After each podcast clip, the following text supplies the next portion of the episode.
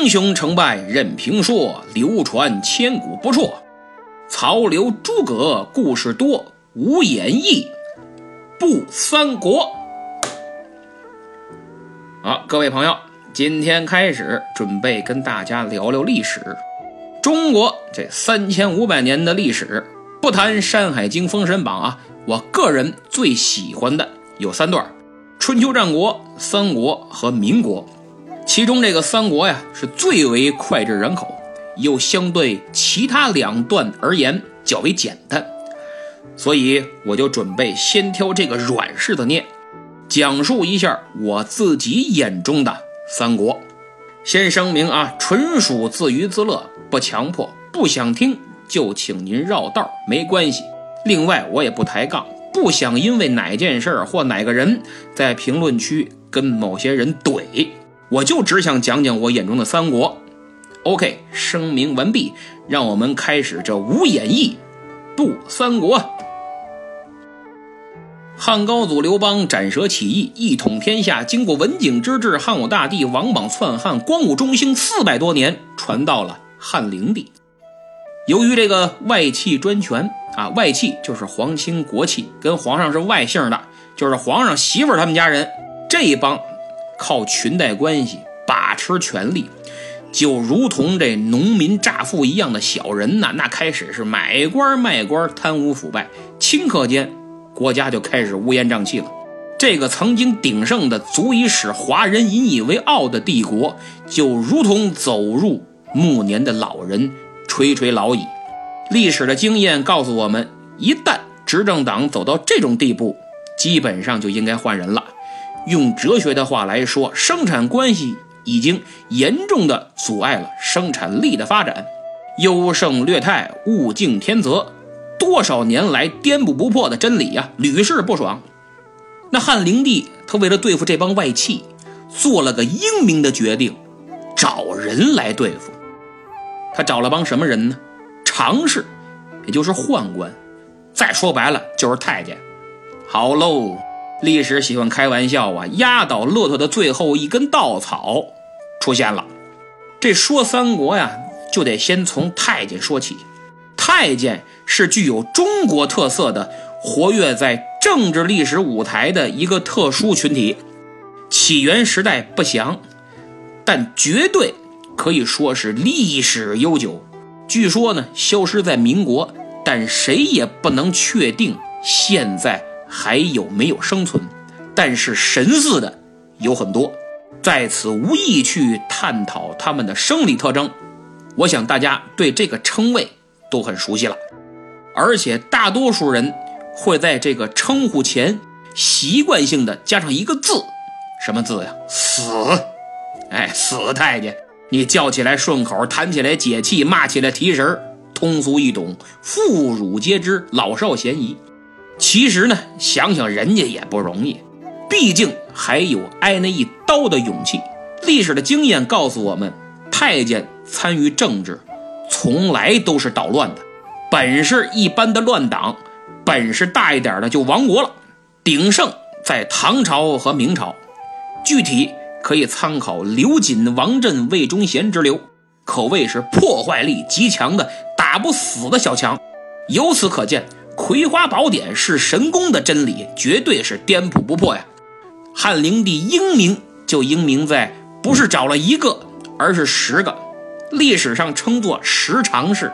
为首的叫张让，这帮宦官本来是找来对付外戚的，没想到他们和外戚联手了，于是乎种种丑恶现象变本加厉，大汉帝国这匹骆驼。终于要倒了。事物发展变化总是要有内外两个原因的。现在内因有了，外因自然不能缺少。天下大乱，老百姓生活在水深火热之中，官逼民反，民不得不反，于是农民起义开始了。起义呀，也得找个让大家心动的理由啊。老一套把戏登场了，巨鹿郡的农民。张角开始立出一块牌子来，写着“苍天已死，黄天当立，岁在甲子，天下大吉”呀。眼熟吧？太熟了，真是老套路。具有中国特色的农民起义，就像电脑编好了程序一样，不带差样的。没法子，大家都认这个套路，换个套路还真怕玩不明白。总要搞个口号，哎，必须是特让人心动的那种宣传。从陈胜吴广到太平天国，换汤不换药，屡试不爽。公元一百八十四年，张角率领农民起义军，都用黄金包头，在徐州、青州、豫州、兖州、冀州、幽州、荆州、扬州纷纷暴动，杀官掠城，史称黄金起义。哪里有镇压？哪里就有反抗，反过来也同样适用。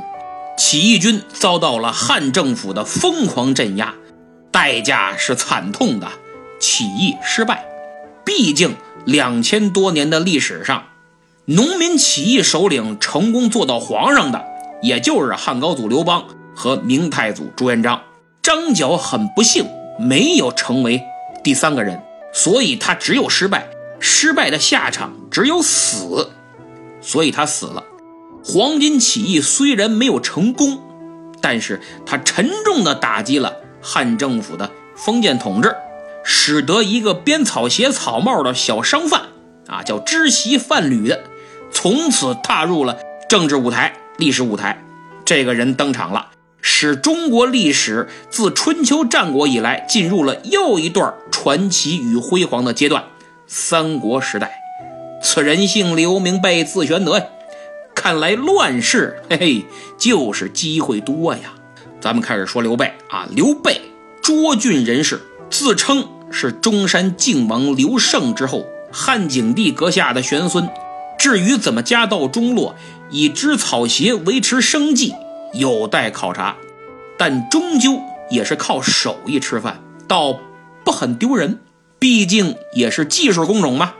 刘备不是起义啊，咱可说明白了，刘备不是起义，他是镇压起义的。汉政府招募大军去镇压黄巾，刘备积极响应。不是说他不明是非，想想其实也很好理解。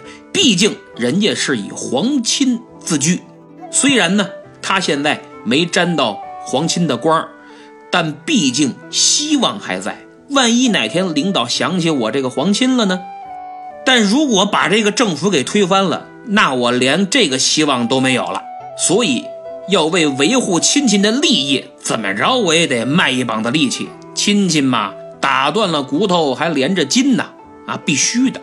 于是刘备扔掉了草帽，拿起了刀枪，义无反顾地参加了革命。这一年，刘备二十八岁，诸葛亮八岁。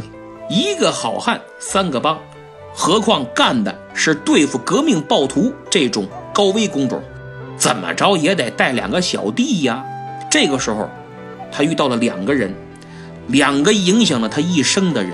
一人姓关名羽，字云长，蒲州解良人士，惯使一把青龙偃月刀，武艺绝伦。当时的身份是杀人在逃的全国通缉犯。估计汉政府没工夫搭理他，哎，所以让他一直在逃。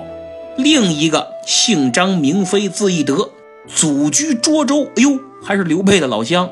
这哥们儿惯用一杆丈八蛇矛，万将不敌呀。当时的身份是屠户，哎，还趁点银子。